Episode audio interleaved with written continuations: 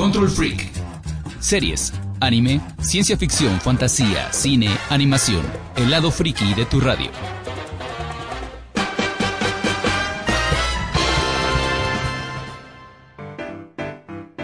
Saludos y muy buenas noches gente, estamos en un programa más de Control Freak, iniciando el mes, el tercer mes ya de, de 2018, ¿cómo está pasando de volada esto? Tenemos muchos eventos encima, pero les agradecemos que estén con nosotros en otra noche de jueves, una semana más, en este programa donde vamos a hablar acerca de cine, más de cine, porque tenemos mucho que hablar de eso, de series, de cómics, de eventos, pero Primero les recordamos que nos están escuchando por el 97.7 de FM en Acapulco, en el 92.1 de FM también para Cihuatanejo y en el 870 de AM en Chilpancingo. Además de que nos pueden sintonizar por la radio en línea de la página de Radio y Televisión de Guerrero, más radio. Y como todas las noches vamos a empezar presentando a los integrantes del crew que van a estar en este programa, como siempre Ladies First. Dairen Gómez, buenas noches Acapulco, buenos días Milenio de Plata. Michel Bello, muy buenas noches Acapulco y mejores días al Mictlan que han de estar felices porque hubo Oscar. Buenas noches Acapulco, buenos días Alconia. Y también tenemos invitada especial el día de hoy. Hoy nos acompaña... Mi nombre es Juliana y soy la afortunada ganadora de la trivia de Control Freak. Mezcla de suerte y habilidad, mucho más habilidad que suerte. 29 Oscar, puntos ¿goes nos llevó de calle. Eran tres participantes, uno no, uno no terminó la, Uno no terminó la encuesta. la encuesta. Tantas salidas al cine sirvieron. Sí, pero algo así tenemos visitas. Y con esto vamos a empezar Control Freak, como siempre, buena música. Acompáñanos, iniciamos.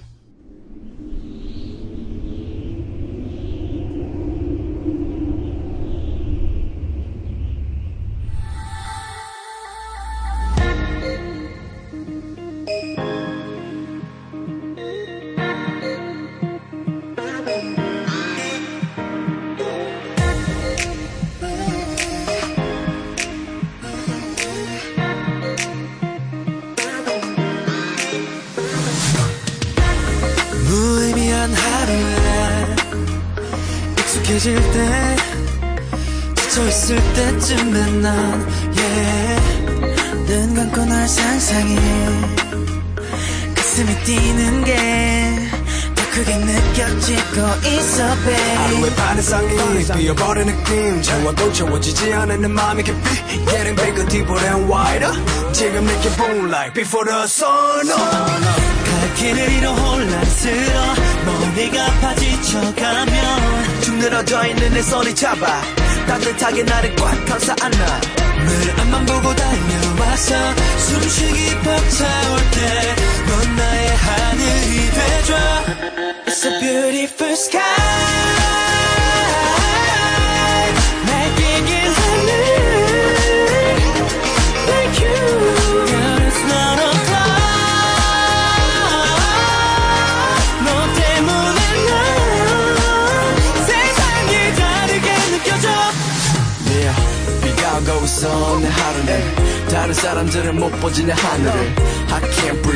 I can't eat, I can't sleep. 너 만나기 전에 난 완전히 망가지. 이제는 괜찮아, feel right. 산다는 것에 서 있어 언제나. 구름에 가려져 있던 네 모습이 보면 나갈 길을 잃어 혼란스러워. 머리가 파지쳐가면 내 모든 아픔을 다 가져가고 왜? 단지 상처는 물어가 너의 손길에. 내 앞만 보고 달려와서 현실에 부딪힐 때 네가 내 길이 되죠 It's a beautiful sky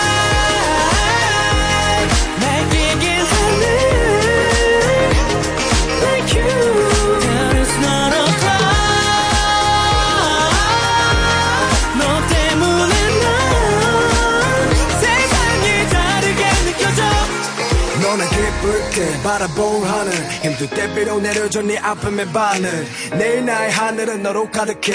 I don't need anything but you. Understand? 지금처럼 난내 옆에만 있어줘. 따스하게 바라봐줘 이대로 날. 모르겠지만 네 존재만으로 난 살아 숨쉬는 걸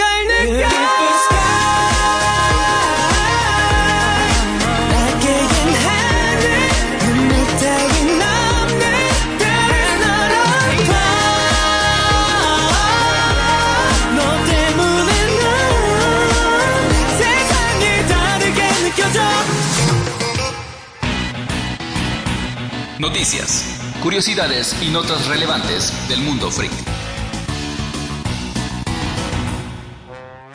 Regresamos a escuchar la canción You Are de God Seven, ya que por primera vez este grupo coreano visitará México el 13 de julio en un concierto en la Ciudad de México en el Palacio de los Deportes dentro de su gira God Seven World Tour. Así que K-Popers, prepárense. Y con esto empezamos las noticias. Esta noche en Wakanda. Bueno, no es cierto. Stan Lee estuvo batallando con la neumonía. Envió un mensaje a sus fans diciendo que espera estar bien pronto y saludar a todos los fans de nuevo. Sí, ya habíamos comentado que tuvo problemas de salud las semanas anteriores y en esta semana, mm, en este fin de semana pasado, mandó un mensaje de video de, de la página, en la página TMC donde decía que se encontraba bien, que tenía un cuadro de neumonía, que no había querido decir antes, pero que sí lo estaba combatiendo y todo eso. Además, trascendió que le, le volaron su cuenta, bueno, una parte de su cuenta, como 1.3 Sí, que ahí le estaban sacando que dinerito. le estaban sacando de dinero. Que para él es ¿Cómo así crees? como que encontraron el cambio en su pantalón y ya no se lo regresaron. Pero de todas formas. Sí, Y seguimos con noticias. Tenemos muchas noticias de like o no like. Hay teasers, hay trailers, hay cosas que salieron nuevas. Me dicen rápidamente, ya saben cómo es la dinámica, yo les digo y me dicen si les gusta o no. Primero, es, este, la primicia. Primero la primicia. Mary Poppins. like. Ah, sale el Manuel Miranda, que es una persona que admiro mucho. a mí Pues, también like. me encantó. Like. Sí, me gustó. No muestra nada, pero está chido. Julie. Supongo que like Emily Blunt es muy buena. Sí, Sí, es muy buena y sí le da buena caracterización. Además, hay que recordar que va a ser una continuación, no va a ser un. Mi reboot, duda es no si los personajes en caricatura ahora serán en CGI. no, yo digo que van a ser caricaturas y ¿En es que 2D? aparecen. Yo digo Espero que sí. que sí. Algo muy importante es que también, este, para darle un poquito de empuje, yo siento a esa, a ese tráiler. Se, en la semana pasó la Ah, noticia el falsa rumor. de Julie Andros había muerto. Cosa más falsa, caballero. No es cierto, está. Siempre andan matando a alguien en las redes sociales. Otro like, tenemos Wi-Fi Ralph. Con la voz de. Con la voz original de Ralph, que es la de Mario. Mario Filio. Mario Filio, sí, es que yo pensaba que era John C. Reilly. En inglés es John C. Reilly, en español es Mario Filio. No, y creo que se va a convertir en la película más esperada. Ahí tenemos un cameo que Moana ya no se esfuerza mucho por esconder. No, ¿verdad que sí. Aparece de la niña, pero bueno. A, a muchos les gustó, ¿eh? Es les más, gustó. eh, estoy esperándolo igual que los Increíbles 2. Creo que Yo eso. espero más Los Increíbles 2. Yo también. Creo que eso fue definitivamente like. También tuvimos algunos trailers de eh, videojuegos. Así como fue el, el boom de Pokémon Go, ya se mostró un adelanto de los juegos de la versión Hogwarts. De- Hogwarts Go. Hogwarts Go. y también un pequeño teaser de lo que va a ser Cazafantasmas. También un juego aplicación con este realidad aumentada para teléfonos celulares. Me supongo que todos también somos like. Me acuerdo de la aplicación que tenías que nada más lanzaba rayitos. Yo no soy de juegos de celular, pero sé que mucha gente le gusta y lo espera. Y en otro like o no like tenemos estrenos de Netflix. Bueno, Netflix tiene. Ya había anunciado Jessica Jones que ya va a empezar el Ya. próximo fin de semana. Estamos a dos días. Eh, uno o dos días de que empiece, 8 de marzo. no vas a jueves. dormir, no vas a No voy a dormir. También anunció Luke Cage el pasado martes. Así de pronto Oye, qué salió. ¿eh? Ya vine, ya vine. Está para abril. Y otro muy importante, Perdidos en el espacio, Lost in Space. Llama mucho, mucho la atención. Este, este remake les decía que de todo este año Netflix está apuntando mucho a la ciencia ficción. Ahí vemos un diseño diferente del clásico robot de los Robinson. Obviamente ya tiene mucho tiempo, hay mucho tiempo de diferencia y tienen que ser todos los diseños totalmente diferentes. Creo que va a ser un pequeño cameo, pero la Peligro, peligro. pero pinta bien, pinta bien la serie. Y también tuvimos uno muy rapidito pero pegador de House of Cards. Ahora sin Kevin Spacey. Tristemente. Tristemente, pero Sí, va a ser la última temporada, ¿no? no sé cuántas temporadas van a sacar, No, pero va pero a ser ya- ahora la señora presidenta sin Gonzalo Vega. Sí. interesante. Y Ahora es que, mando y es que yo. a mí Es- sí se me hace pues absurdo decir que como nos falta un personaje vamos a, a acabar ya con la serie. Y supongo que, que como les dieron, este, como les va muy bien con la serie, decidieron continuar a ver qué, cómo continúa eso, si les va bien o de plano ya. En otra noticia relacionada también tenemos que está en pláticas Kristen Wiig, la actriz y comediante estadounidense, para integrarse a Wonder Woman 2 como villana. Oh, que me gusta mucho esa actriz, yo la, la admiro mucho desde Saturday Night Live, Sí. pero no sé si la, la aguante como bien. Va a tener el efecto de revés.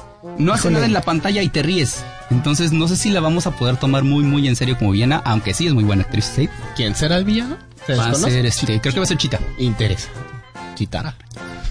En otras noticias, Boom Studios planea hacer un homenaje a la primera generación de Power Rangers y es que en el mes de agosto se cumplen 25 años de haber sido creados, por lo que en junio veremos un one shot titulado Mighty Morphin Power Rangers Anniversary Special. Pero son Power Son Rangers de, de pero la de primera haber generación. llegado en América. Sí. sí, o sea, de haber de- llegado en de- América. Sí, porque sería en ese caso sería Super Sentai. Ajá. Sí, sí, sí, no, O de sea, haber llegado en América, no de la primera, este... Sí, parece que la porque versión original, no, sino de la, la versión americana.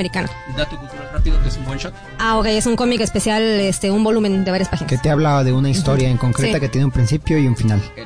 En un En solo un solo número. Cinco años. Ah. Eh, sí, las canas brillaron ahorita. Oh, rayos. Y nos vamos a ir a un corte musical. Tenemos ahora la canción. Porque vamos a hablar de los Óscares y porque, bueno, ya estamos todos con el grito en el cielo. Ahora sí, grito de alegría. Vamos a escuchar Remember Me de la película Coco ganadora del Oscar a mejor película. Y mejor tema musical. A mejor película animada y mejor tema musical, ciertamente.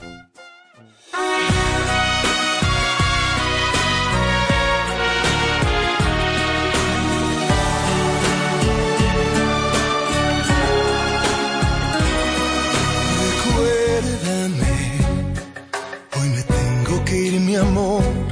Recuérdame, no llores, por favor. Te llevo en mi corazón y cerca me tendrás. A solas yo te cantaré, soñando en regresar. Recuérdame aunque tenga que emigrar, recuérdame. Si mi guitarra oyes llorar, ella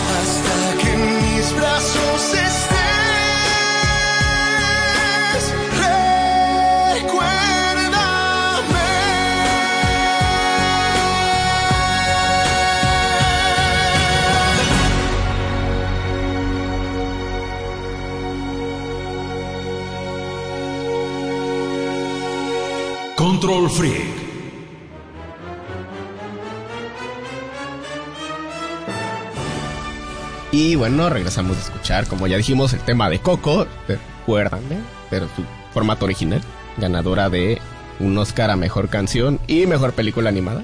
Y entonces aquí tenemos a nuestra invitada, que se ganó el Oscar de esta noche, por responder todas o la mayoría de las preguntas de la dinámica. Sí, este, ella ganó por atinarle a todas las nominaciones, bueno, a los ganadores de las nominaciones al Oscar que hubo este fin de semana. Ella tuvo cuántos aciertos? 29. 29 de... 29 puntos. Ah, ya, ok. Fue la que mayor aciertos tuvo. Otros tuvieron 10, 8. El, se- el segundo lugar tuvo 18 y el tercero un empate en 15. Ah, ok. Davis tuvo 10. Concurso David. Oh my god. Y bueno, ¿qué tal, qué tal la experiencia? ¿Qué tal la dinámica? ¿Cómo, cómo sentiste la participación? ¿Estuvo difícil? ¿Ya te la sabías? Verdaderamente creo que se me hizo fácil porque cada año para los Oscar busco la lista de los nominados, veo las películas, trato de buscar los cortos animados, películas extranjeras y trato de verlas para yo hacer mi lista. Y es la primera vez que decidí participar en algo. Verdaderamente la lista me la guardo para mí sola, para celebrar internamente. Y creo que lo logré. Pues ya viste Sí, que esta vez te funcionó muy bien. Bastante, bastante bien, le atinaste casi a todas. Y en general, la, la ceremonia, ya fueron, son 90 años de, de la premiación. Y me parece que no hubo tantos. De hecho, no solo no hubo desaciertos, salvo uno que voy a comentar ahorita, sino que además se dedicaron a enmendar errores. Sí. Jimmy Kimmel estuvo muy buen, Sí. muy bien. Repetir a Jimmy Kimmel también fue una buena decisión. E incluso que Jimmy Kimmel hiciera que repitieran otra vez el ganador de mejor película, Warren Beatty, pues también fue una buena decisión para sacarse la espina. ¿Consideran alguna injusticia?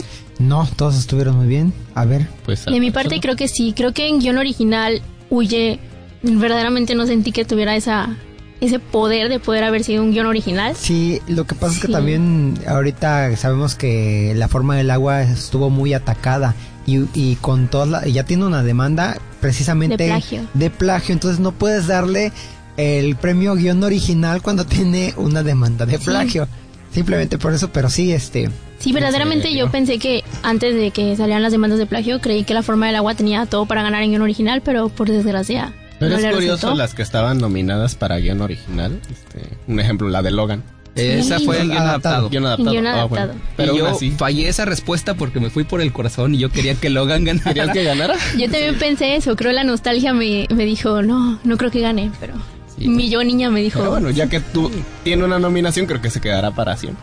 Sí, pero qué, qué bueno por otra parte, porque este eh, ese guion como que de, de suspenso, de que no, no había, no existían ya este algo de ese tema que resaltara hasta ahorita. O sea, esa, esa película le ayudaron mucho en los Óscares para que más adelante haya películas de ese tipo, porque las que salen de ese tipo sí tienen que, están muy deficientes de ciertas cosas. Y poco a poco la fantasía se va abriendo paso, ¿eh? Y ahorita que dijiste ese tema de superhéroes, es muy raro, ¿eh? Ahorita no ha habido otra desde Batman de... De Nolan.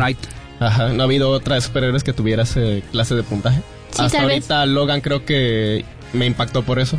sí, tal vez que Logan estuviera nominado a guion original, creo que puede abrirle, puede ser un precursor para que las películas de superhéroe entren a los Exacto.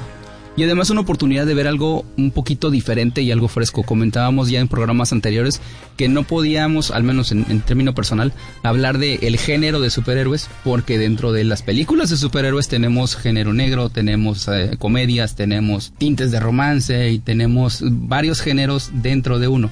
Entonces sí nos, nos abre una ventana para tomar un poquito más en serio ese tipo de historias y saber que de ahí se pueden sacar muy este buenas ideas para hacer Pero difícilmente va a pasar. Sabemos que la industria de las películas de entretenimiento y más de superhéroes son todo lo mismo. Y no les interesa tanto mostrar algo bueno ni, ni, ni este. Pero está- No, pero en el- pero, algo o sea- que entretenga y. O sea, las, esas películas son más que nada como un artículo de promoción para lo demás que viene. Pero el hecho de que Logan haya estado nominada, ya con eso vas Sí. a ver. O sea, le va a abrir puertas a las demás películas. Digamos que siempre las de Al, menos al escritor sí. Las de superhéroes siempre han estado nominadas a mejores efectos visuales. Y hasta ahí se han quedado. Pero Batman creo que rompió esa línea. Sí. Y Ahora, Logan siendo, lo siendo el programa friki, tengo que reclamar porque sí hubo un resbalón por ahí. En el In Memoriam se nos olvidaron de, de Adam West. Sí. Cierto. Ah, ahora te- a- hay que ver si Adam West está registrado o por la academia, porque luego ponen así, este, tienen que tener como que ciertas participaciones o algo así para que puedan estar a este. Que sea no solo de tele, ¿verdad? Que sea de cine. No, no que- sé cuáles sean, pero sí tiene que haber. Creo que- Por algo nos fue puesto. Sí, también estuvo, es- hizo falta en el mismo rubro este Top Hopper, que este fue de la película de Masacre de Texas y me parece que hasta ocuparon una imagen de Masacre de Texas para hacer el recuento. Entonces sí Ajá. se les patinó por ahí. Pero, Ay, ¿qué, ese tal, editor de video. qué tal gritamos cuando ganó Shape of Water? Sí, Mejor director, yo sí me lo esperaba, pero sí, mejor pero película. película, sí, está muy complicado. No, honestamente, la verdad sí me sorprendió. Y no es porque no se lo merezca, claro que se lo Nos merece. sorprendió a pero todos. simplemente, tanto por, o sea, por, por ser mexicano y por muchas otras cosas, porque Dunkerque era muy buena también, como Sí. para haber ganado, este... La otra, ay, se me fue el nombre. Eh, Lilo Fantasma también es, es muy buena película. La de tres, tres este, anuncios. Esa, honestamente, yo estaba entre Dunkerque y tres anuncios. Sí. Me sorprendió muchísimo que la Fórmula Sí, 1 más que ganara, nada por pero la qué bueno. temática que es fantasía y ciencia ficción. Bueno, desde mi punto de vista creo que es muy difícil que una película gane como fantasía en los Oscar a mejor película y la verdad es que con todo el movimiento Me Too yo creía que Tres anuncios por un crimen iba a ser una contendiente muy fuerte. Dunkirk de mi parte creo que solo ganaría como parte de los Oscar técnicos que es edición, sonido y ese tipo de Oscar. Ganó. Pero Sí, la verdad sí. es que a mí me sorprendió mucho que The Shape of Water ganara porque era como que todos esperábamos que ganara, pero no creíamos que lo fuera a hacer. Cuando metió gol México. así. Eh, sí, exactamente. Sí. Así gritamos, casi igual. Y así yéndonos al ángel, este, todos, bueno, y realmente, como siempre, nos colgamos la medalla Orgullo Nacional. A nosotros como también, como, como frikis, nos da orgullo freak, que Del Toro se haya ganado esos Óscares. Nos vamos a ir a corte musical con una canción que nuestra invitada escogió. Yuli, ¿cuál escogiste? Es de la banda británica Muse, Starlight.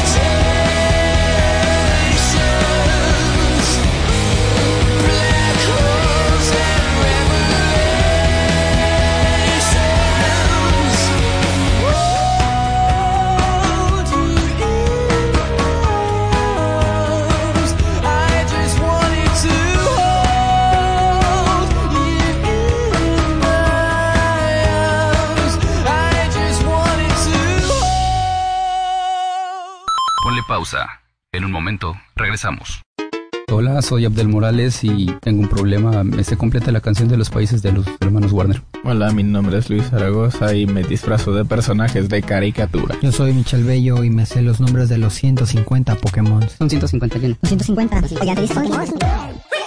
Control Freak, todos los jueves en punto de las 21 horas, a través de las frecuencias de RTG más radio. Control Freak. Ya regresamos. ¿Ya qué? ¿Ya me mataron?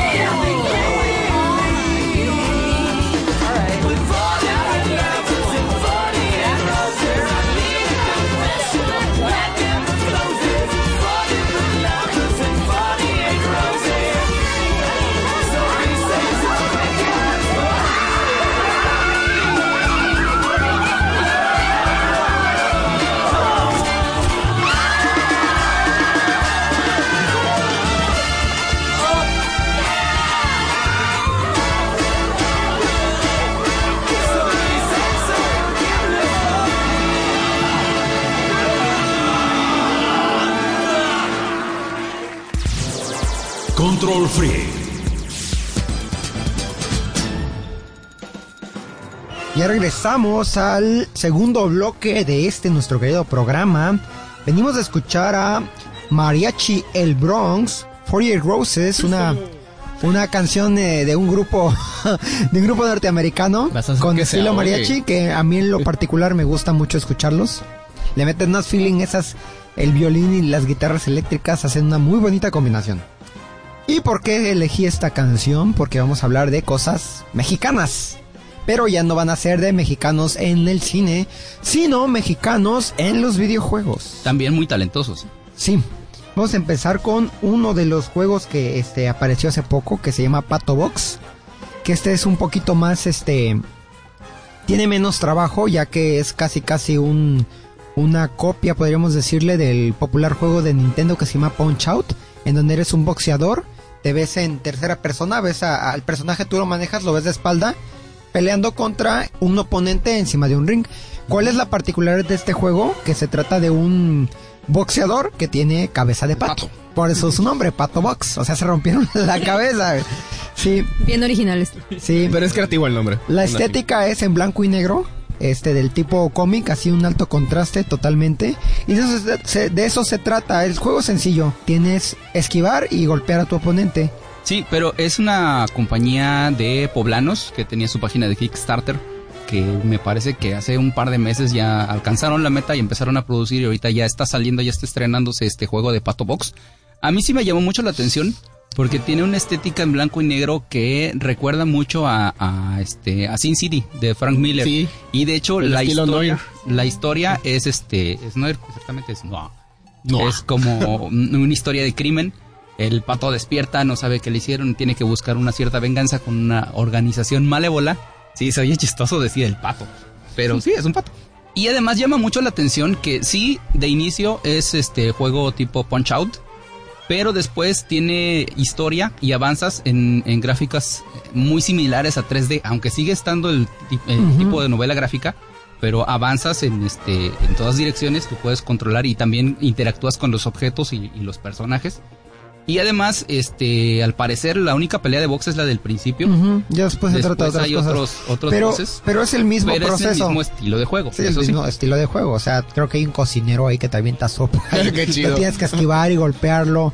Sí, igual o sea, para... le avientan sopa al pollo. Igual para un pato, jugador, para un jugador casual, si es algo novedoso y entretenido, pero una persona que ya tiene como que más colmillo en esto de los videojuegos se le hace tedioso y un poco Está como lo el mismo. Cuphead al principio, ¿no? Que todos lo sentían pesado. Híjoles, Sí. que Cuphead es Sí, no, sí, no, pero sí el efecto, a lo que menciona Luis, sí me tocó ver un par de gameplays y sí los chavos gringos que lo jugaban era de así que, ¿y ahora cómo le hago? Y nosotros que ya no sabemos el punch Ajá, out, sí. es, pues te está dando las señales, ahí está, Sí. esquívalo, esquívalo. Sí, a, sube. a- a- este, a los que no sepan cómo es o cuál es el Punch Out, los que tuvieron Nintendo, Super Nintendo, se llamó aquí, bueno, el primero se llamaba Mike Tyson, porque el jefe final era, Era precisamente Mike Mike Tyson.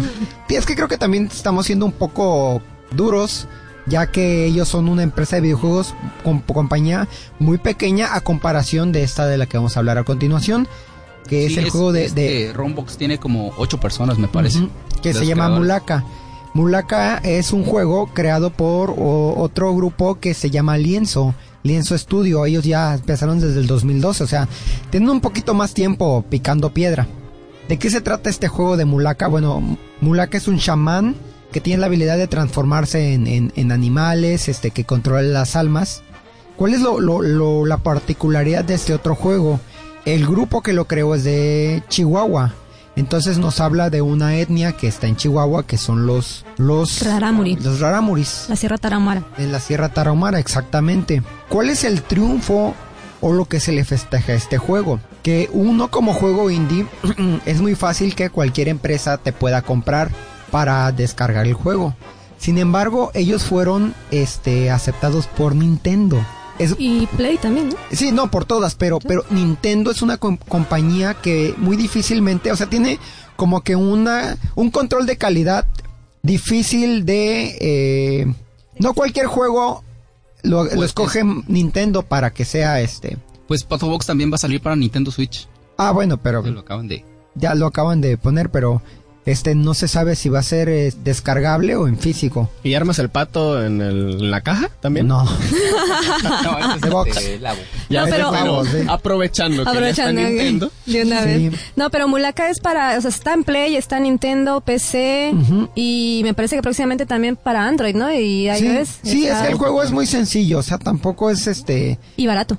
Sí, es, barato. De hecho, yo lo descargué y pesa como un cuarto de lo que pesaría un juego de nueva ¿El de generación. Mulaka? Sí, Sí. sin embargo, es, ah, está muy bien hecho. Utilizan, aprovechan su deficiencia en cuanto a crear texturas o Ah, personajes se ve muy sencillo. y lo vuelven al estilo de lo que ellos dicen de los dibujos de, de esa etnia, que son así muy, muy básicos. De hecho, sí se ve como jeroglíficos de caminando. formas No, es que sí se basaron mucho en, en la cultura rarámuri, muchísimo. Sí, ellos cuentan que hicieron su Kickstarter y no, no llegaron a la meta. Entonces lo que ellos buscaron fue buscar patrocinios por otras partes. Los apoyó el gobierno estatal, los apoyaron inversionistas privados. Sí, porque de hecho parte de las ganancias de las ventas del juego se están yendo para preservar y conservar la Sierra Sí, Tarahumara Yo y la creo que cultura fueron rarámuri. este, tratos que ellos hicieron, Sí. pero pues les convino. O sea, ese estudio ya teniendo ese atino de que fueran aceptados por, por Nintendo, les va a abrir las puertas a, a todos prácticamente Sí. los que están ahí. Y la verdad, la verdad yo sí lo recomiendo. Yo lo también lo intenté descargar ayer, nada más vi algunos este unos demos,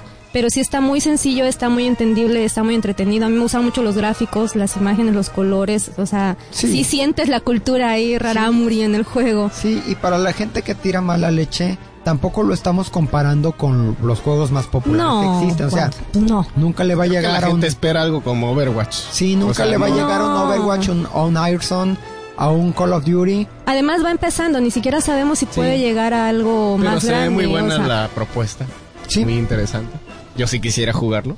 No sí, yo lo voy a, de lo voy a jugar hasta terminarlo para ahora sí, este, convencerme totalmente. Y como teníamos el tema de los Óscares, hay que recordar cuando, cuando recibía Guillermo del Toro el Óscar a, a Mejor Película, este, que decía, ay, tú me puedes ayudar, Yuli, con la cita de las, borrar las huellas en la arena. O sea, todo lo que dijeron que no se podía, hay que borrarlo, está demostrando que sí se pueden hacer las cosas. Ah, También estos muchachos que están creando videojuegos, que están siendo comprados por Nintendo, están demostrando que las cosas sí se pueden hacer. Como decía nuestro gordo favorito, tumba la puerta, tírala y entra, porque sí, se puede hacer. Entonces, seguimos hablando de los Óscares y queríamos comentar acerca de los ganadores a mejor actor y actriz. Frances McDormand se lo merecía completamente. Sí. Sí, Y una vieja cuenta saldada que fue la de Gary Oldman. Definitivamente merecía ese Oscar desde hace muchísimo tiempo. Y con algo de donde salió Gary Oldman también, muy camaleónico en el quinto elemento, vamos a escuchar esta canción de la diva Plava Laguna.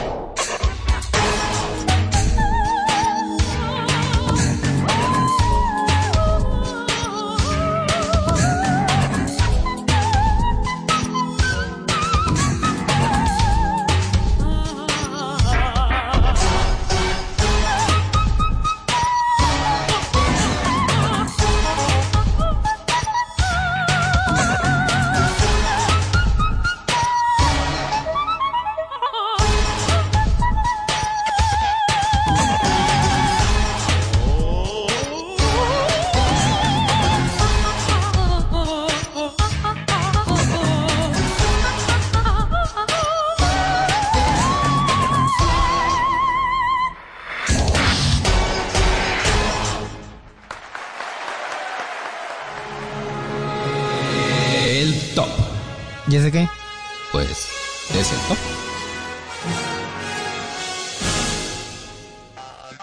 Ya venimos de escuchar esta bonita melodía para irnos. Como todos los finales del programa tenemos a nuestro gustadísimo Top 5, en donde, que ya estamos hablando de videojuegos y de México, vamos a hablar de los personajes mexicanos que aparecen en los videojuegos. Personajes este, que de alguna manera representan a México. Algunos muy caricaturizados y muy este, estereotipados. Muy obvios. Políticamente incorrectos políticamente algunos. incorrectos. Otros que no llegaron a ser, como el Mario este, mexicano de, de Odyssey, Ajá. que lo quitaron. En la portada sí aparece, o en el juego sí aparece, iba a aparecer en la portada, pero este no fueron los mexicanos los que se quejaron ahora sí, ¿eh? Fue en Estados Unidos que sí hubo así como que este una llamada Igual- de atención. Igual con la cosplayer de Overwatch, ¿no? Sí, con la cos- Que cosplayer. también los mexicanos no se quejaron, pero todos los demás. ah, parece Les- que- Pero empezamos, número 5. El número 5, en el número 5 tenemos a Manny Calavera. Este personaje aparece en un videojuego de computadora de LucasArts que hace, hacía muy muy buenos juegos. Este es un videojuego de un detective que vive en el inframundo, pero el inframundo tiene la estética del Día de los Muertos. Es una combinación de los años 50 con lo con el Día de Muertos. El nombre se llama Green Fandango. O sea, eh, Green por Green Reaper, que es el, la muerte, y Fandango porque es, Una una, festividad una latina. festividad latina, para decirlo de alguna manera. En el número 4 tenemos a Jaulucha.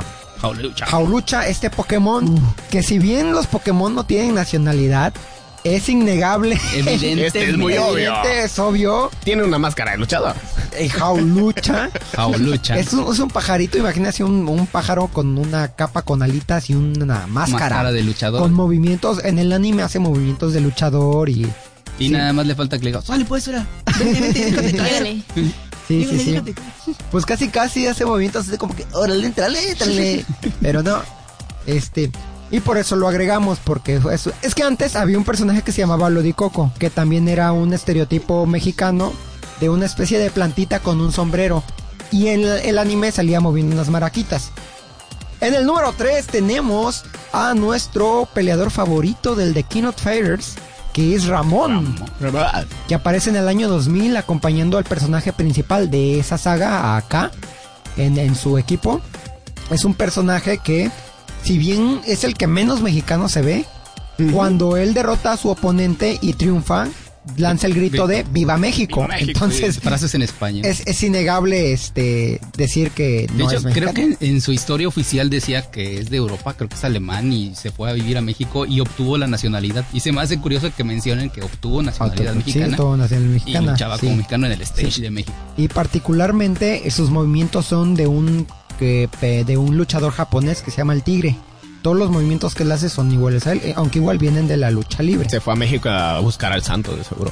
De hecho, hay una imagen donde aparece con la máscara de eh, Blue Demon. Blue Demon. Y es presumible que su maestro fue Blue Demon. Genial. En el número 2 tenemos a esta controversial controversial personaje sombra de Overwatch.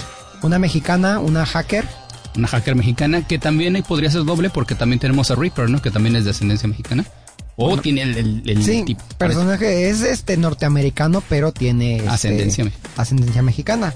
En el número uno, creo ¿No que tenemos es el- menciones? Sí, hay Sí, varias. ok, vamos de- a mencionar rápidamente a tres. Yo digo de Sunset Riders. Cormano Wild, Cormano Wild. El el fuerte. fuerte de Street Fighter. Tenemos a Mingo, que es un nopal con Y zarape y Atizoc, sombrero. Atizoc. Tizoc, que aparece primeramente en Garo Mark of the Wolves. Sale de fondo. Y recuérdame cómo se llama el personaje que eran como robots de Darkstalkers. los Ah, bueno, mayas. Witzel. Los Pero. Witzel tiene una historia un poquito, este, de entrada es como un extraterrestre Pero que el vino a dominar pues. la Tierra, pero su nombre es para América. En Japón se llama Phobos, que significa miedo. Órale. Aquí como el stage es una pirámide este azteca, le pusieron el nombre de Witzel. Pero tiene Pero queda toda- toda la perfecto. estética. Sí tiene toda la estética. Y el número uno Es nada más y nada menos que T-Hawk. de Street Fight. Sí, este extraña combinación que parece más un indio norteamericano. Parece Apache. que parece Apache. Estilo Apache. Todo. Incluso cuando gana hace el típico saludo de How con la Oh. mano alzada. Entonces, bueno, en esos tiempos sí era un poco este Más libre de hacer Más ese libre, tipo de sí. de cosas. Vamos a despedirnos, pero primero queremos preguntarle sus impresiones a nuestra invitada Julie. ¿Cómo te sentiste el día de hoy? ¿Cómo te sentiste el programa? Y danos tu speech de agradecimiento por él. And the winner is... Voy a revisar la tarjeta. Sí, como Guillermo del Toro revisa. Moonlight. Ay, me encantó estar en el programa con ustedes y me encantó comentar de algo que me encanta que es el cine. Y nunca creí que iba a ganar algo, la verdad. Es la primera vez que gano algo y la primera vez que he decidido participar en algo con mis conocimientos de cine. Y gracias, Guillermo. del Toro. Ah, sí, sí, sí. ¿Qué crees, Luis? Fue un gusto haber trabajado con Ok, sí, ya no vine la semana pasada. Yo casi grito, pensé que ibas a decir, tenemos a Guillermo del Toro. Oye, yo también me quedé así como que de... ¿eh? Bueno, saluditos rápidos que tenemos para despedirnos. Yo quiero mandar un saludo antes, porque se me olvidó la semana pasada, que este, a Claudia Bruce y a, y a este, que él, la semana pasada ganó concurso de, cosplay y se nos va para Brasil. La Yamato, la Yamato Cosplay Cup. Así que, muchos saluditos, Claudia. Yo quiero mandar saludos a mi mamá, mi hermana, mi sobrina que siempre nos escuchan y a Arturo Torres que se ha vuelto fan del programa y todos los jueves nos escucha. Ha contestado las dinámicas, le debemos un premio todavía. Te debes el botecito. Eh, pale. Quiero mover el bo- Julie, saludos. Yo quiero mandar saludos a mi mamá, a mi novio y a todos mis compañeros del Instituto Internacional de Estudios Políticos Avanzados. Diles que nos escuchen también y que te escuchen en el programa, ya saben, los jueves a las 9 de la noche. Saludos a todo el grupito. Y con esto nos despedimos. Esto fue Control Freak. Les agradecemos que hayan estado con nosotros y les recordamos que nos pueden hacer todos sus comentarios, sus quejas, reclamaciones o alguna petición de música en la página de Control Freak. Saludos Acá. a Juve. Saludos a Juve. Nos vemos la próxima semana con temas más interesantes y con todo lo de la cultura freaky y cultura geek. Nos despedimos con la última canción de la película Coco, interpretada por Luis Ángel Gómez Caramillo, El latido de mi corazón. Y nosotros fuimos Michel Bello. Luis Zaragoza. Dairen Gómez. Juliana Zamacona. y yo soy Abdel Morales. Nos vemos hasta la próxima. Adiós.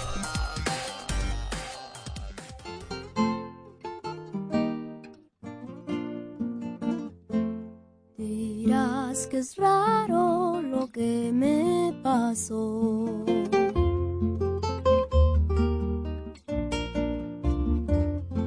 Parece que anoche te encontré en mis sueños.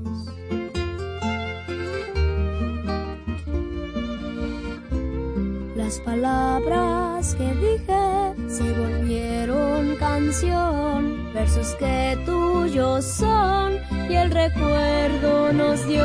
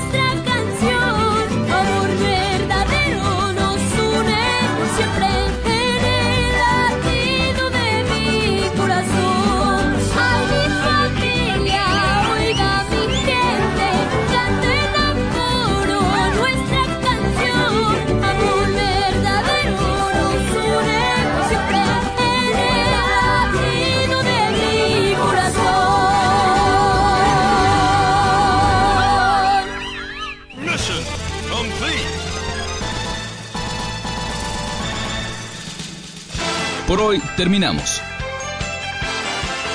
Los esperamos en la siguiente emisión para una nueva dosis.